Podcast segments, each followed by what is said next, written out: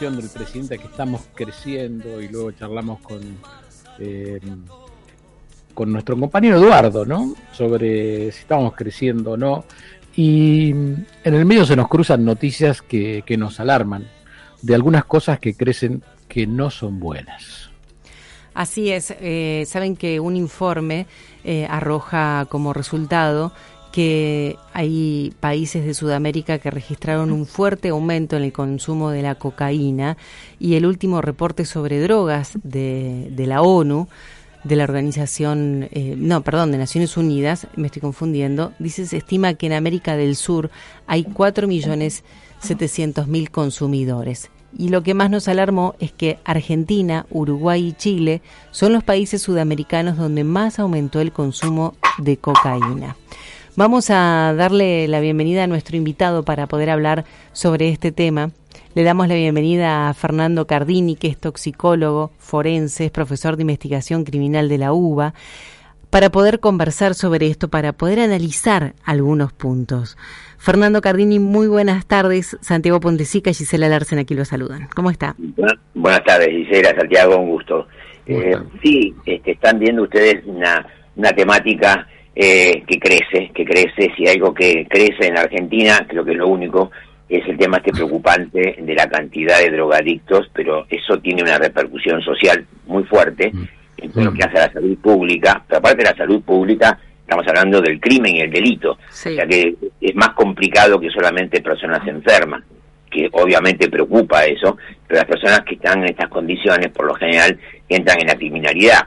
Este, mm. y eso también hace complicado el tema. Aparte que los que le van a vender la droga a estas personas van a estar en un ambiente de narcotráfico y de, y, organizaciones este, internacionales, eh, digamos, peligrosas, que manejan no solo la droga, manejan armas, manejan eh, prostitución y otras áreas, eh, hasta el lavado de dinero, todo está conectado con mm. todo en este crecimiento que es exponencial. Esto comienza en Argentina del año, los años 90. ¿eh? En los años 90, tanto Chile como Argentina y Uruguay, que son los que están ahora bajo esta, problemática, eran países que se llamaba países de, tránsito. O sea, acá el consumo el consumo era bajo, era un consumo... Eh, siempre hubo consumo de drogas en todos los países del mundo, lo hay, pero acá era un consumo mínimo porque primero que la droga siempre fue algo costoso en aquellas, aquellos años y entonces eh, lo que se hacía lo que hacía el argentino y los países latinoamericanos era conseguir la droga de países eh, productores que estaban en la zona sur que eran Bolivia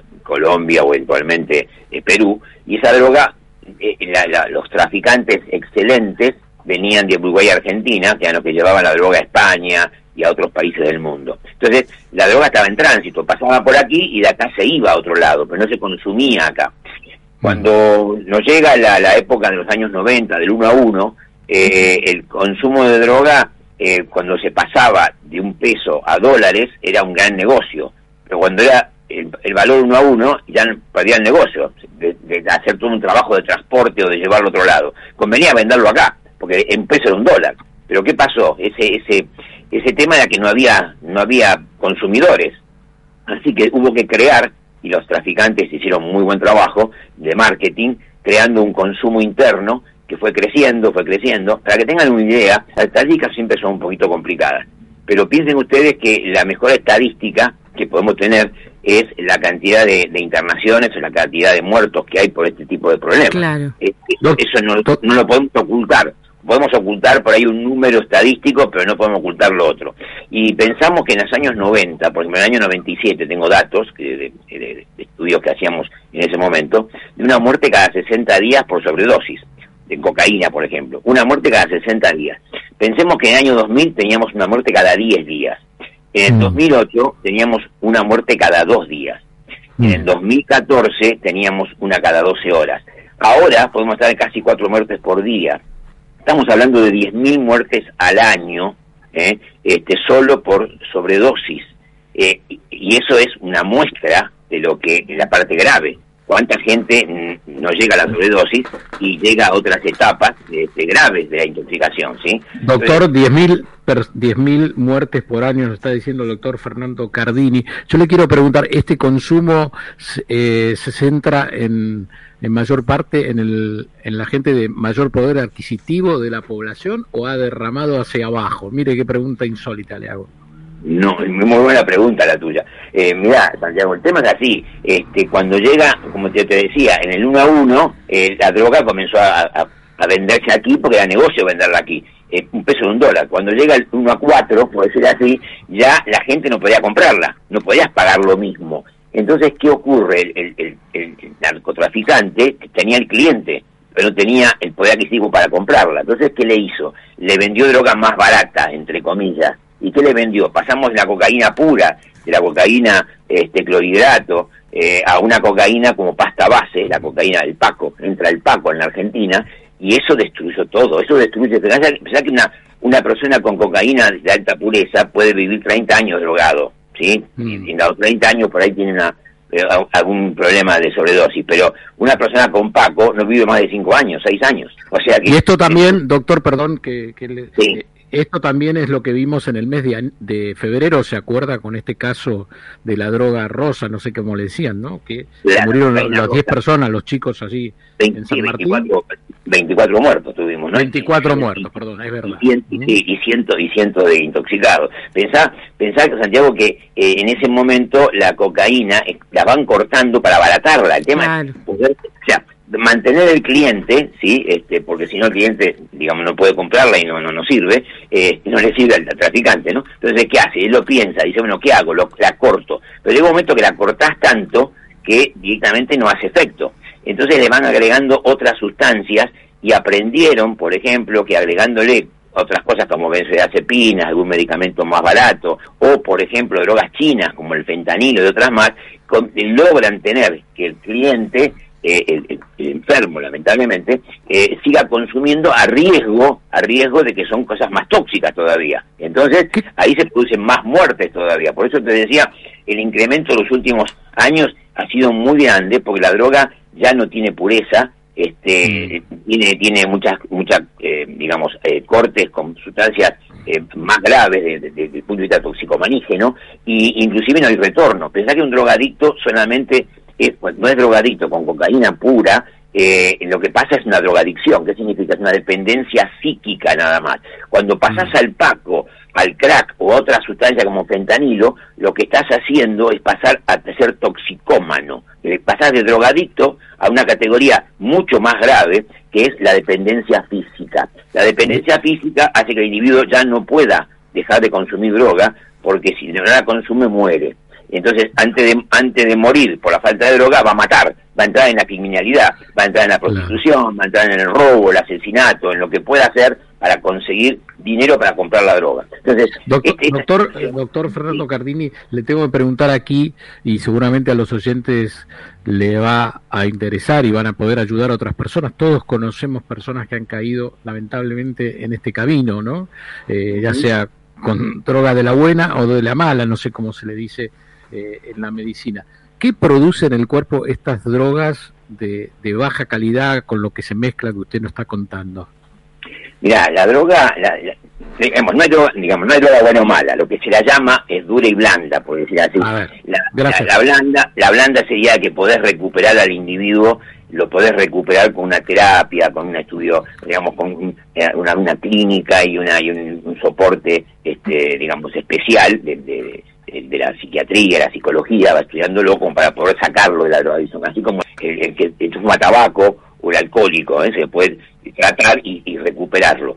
Cuando tenemos la droga dura, ¿sí? esta droga es mucho más difícil de, recuperar al drogadicto, eh, y por lo general la toxicidad es tan grande que produce cambios humorales, cambios eh, metabólicos en el individuo, que hace que requiera de esa droga, si no directamente entra en calambres, delirium tremens, este, muerte, ¿sí? Entonces, eh, el, tema es que primero nos complica mucho más la parte de salud, pero por otro lado, esta, la droga, eh, digamos, cocaína, por ejemplo, como el paco o el crack, eh, al ser alcalina, al ser una pasta base, ¿va? la base viene de la palabra química alcalina, al ser alcalina disuelve el cerebro, o sea, es como un limpiahornos, ¿sí? O sea, ustedes piensen que para limpiar el horno vos tenés que tener algo que sea, eh, que se desengrase. Bueno, el cerebro es una masa grasa, es un kilo y medio de grasa que tenemos en la cabeza. Si eh, entra al cerebro una sustancia que la fuman, en vez de, aspirarla, eh, se fuma o se inyecta o pasa rápido al torrente sanguíneo y va al cerebro, eh, lo que hace es atacar centros del cerebro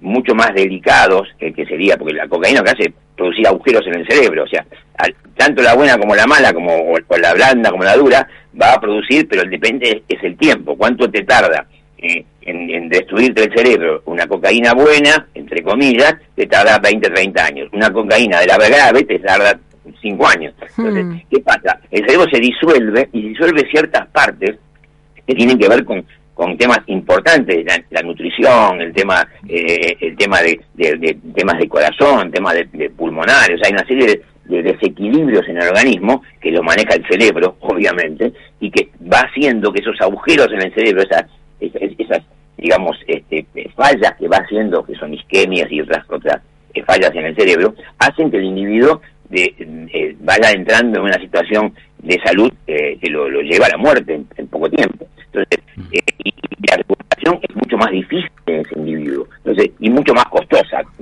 Cuando hablo de difícil, hablo de que una terapia de ese tipo no, no en dos años no se cura y tenemos que tratarlo eh, con eh, tratamiento muy costoso que el país no lo, no lo tiene. Usted está diciendo algo muy importante, pero importantísimo, este punto que está nombrando usted, porque muchas veces escuchamos que, em, bueno, sí, el Estado tiene planes, o el Estado que digo para cualquier gobierno a esto, ¿eh? no solamente para este, para cualquier gobierno.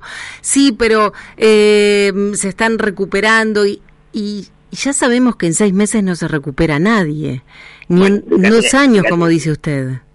Son dos años como mínimo para una droga, droga de drogadicción. Pensar en una droga toxicomanígena. Claro. Puede llevar, generalmente lleva mucho más tiempo y siempre recaída. O sea, en cuanto lo largaste, volvió a recaer, porque el organismo es el que está pidiendo la droga. O sea, hay, hay cambios eh, tan importantes en el ser humano por, ese, por las drogas estas llamadas duras, por decir así, que, bueno, que eh, eh, es irreversible. Hmm. Eh, lo que tiene que hacer el Estado, los Estados en general, fíjate que en este momento se está discutiendo y, hace poco tuvimos una, una desgracia, por decir así, en un municipio que estaba haciendo este, una, un, análisis de riesgo de daño y decía, drogate despacito. Sí, sí, Las, políticas, las políticas de daño, todos los países la tienen. ¿eh? eh hace, hace menos de 15 días eh, un grupo de alumnos míos trabajó este, en diferentes este, análisis de países para poder llegar a una conclusión en qué país tiene un mejor tratamiento de daño.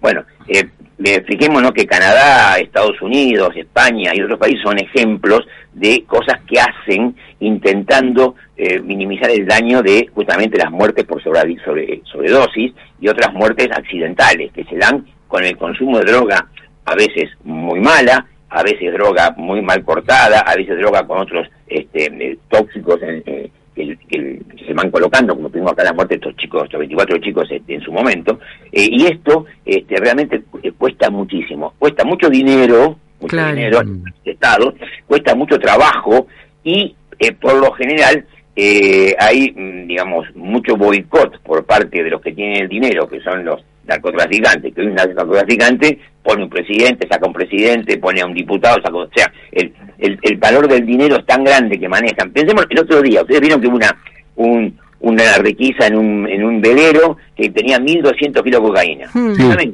cuánto, vale 200 kilos? Valía 2.000 millones de dólares.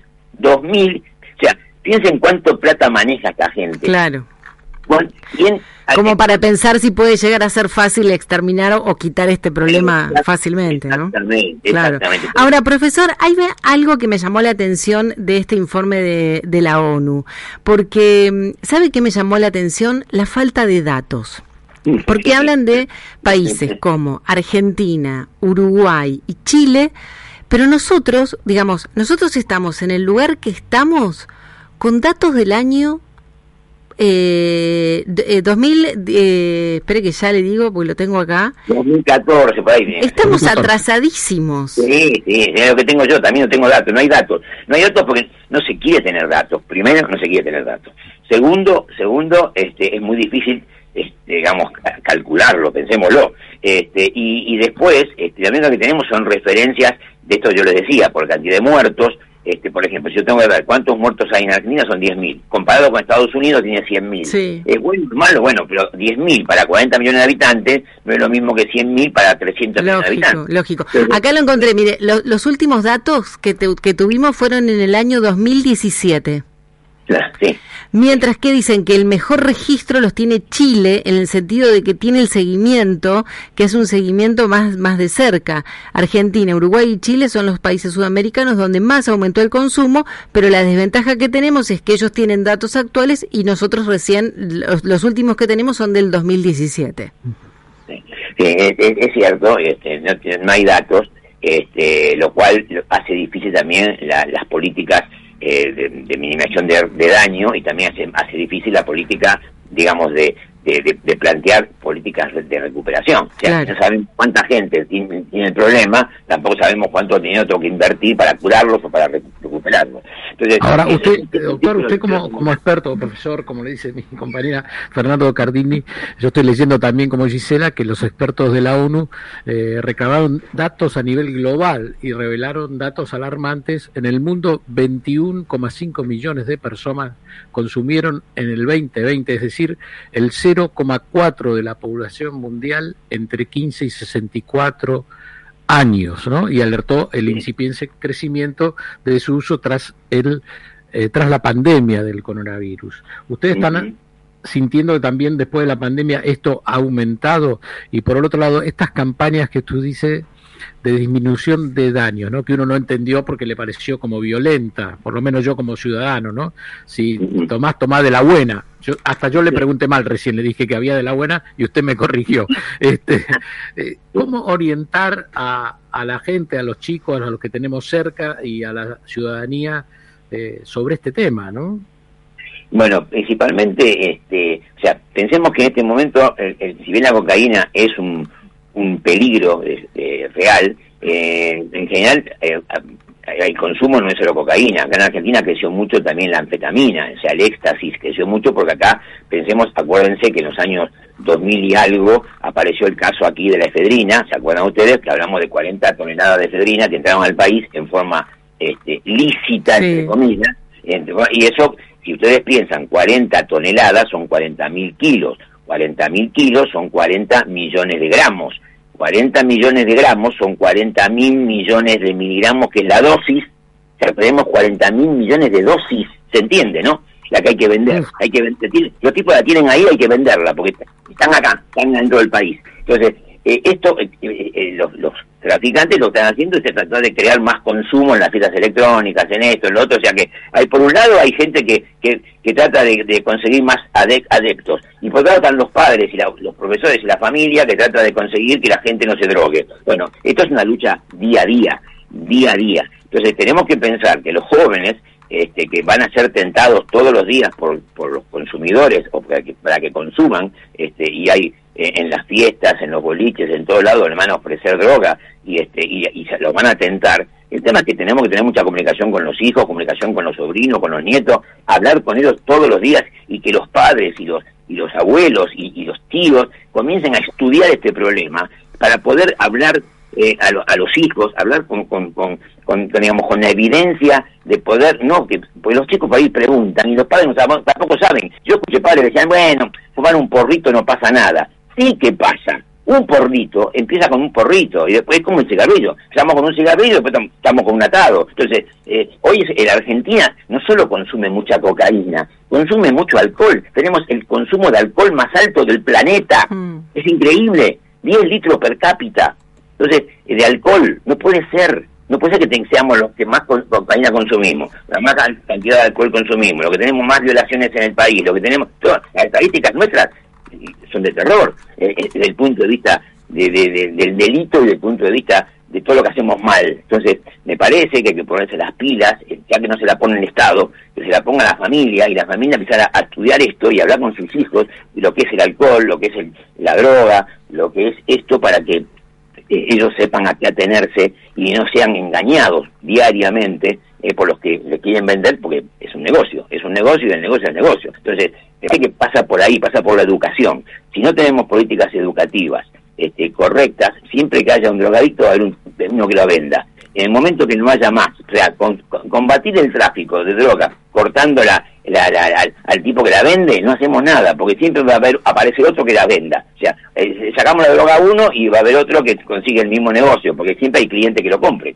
Entonces, mm. lo que tenemos que hacer es crear una, una conciencia en la población en la cual saber que la droga mata, saber que la droga no te permite estudiar, la droga no te permite trabajar, la droga no te permite una familia, porque la droga no es que daña al enfermo que la consume, daña a terceros, a la familia. Sí, enferma a todos, tal cual. Termina enfermando a toda la familia y a todo el círculo.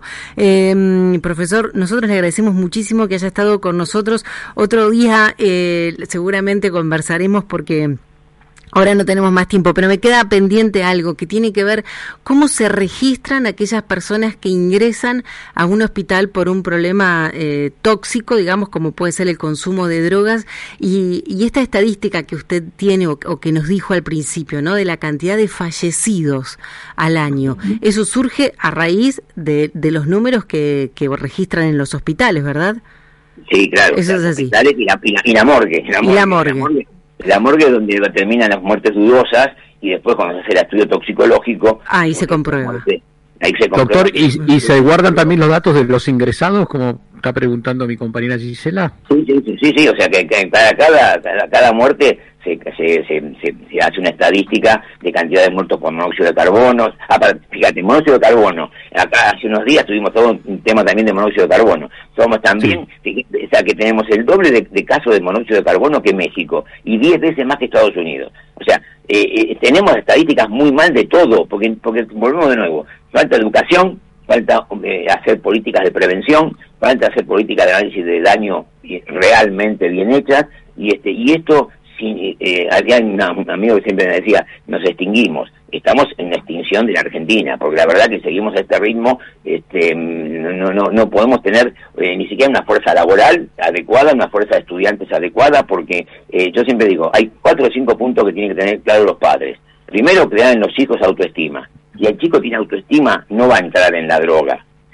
fácilmente y le creamos a un chico eh, objetivos claros de estudio, de trabajo, de lo que sea, no va a tener tiempo de pasar 20 horas eh, con un porrito dormido, ¿sí? Porque va a tener, no, le va, no le va a dar el tiempo para lo que quiere hacer. Si no creamos también una buena comunicación y una buena educación este, y, creación de valores, si no creamos valores reales en los, en los individuos, no podemos hacer que sepan lo que es bueno y que es malo. Entonces, cuando vos decís, si, mi hijo fuma un porrito, no es nada, los valores que estás creando son valores totalmente, este, em, digamos, equivocados desde el punto de vista del desarrollo de, una, de una ciudadanía eh, sana y, que pueda crecer. Hmm, y funcional, que pueda funcionar. Fernando Cardini, muchas gracias por estar con nosotros. Muy amable. un gusto, Santiago.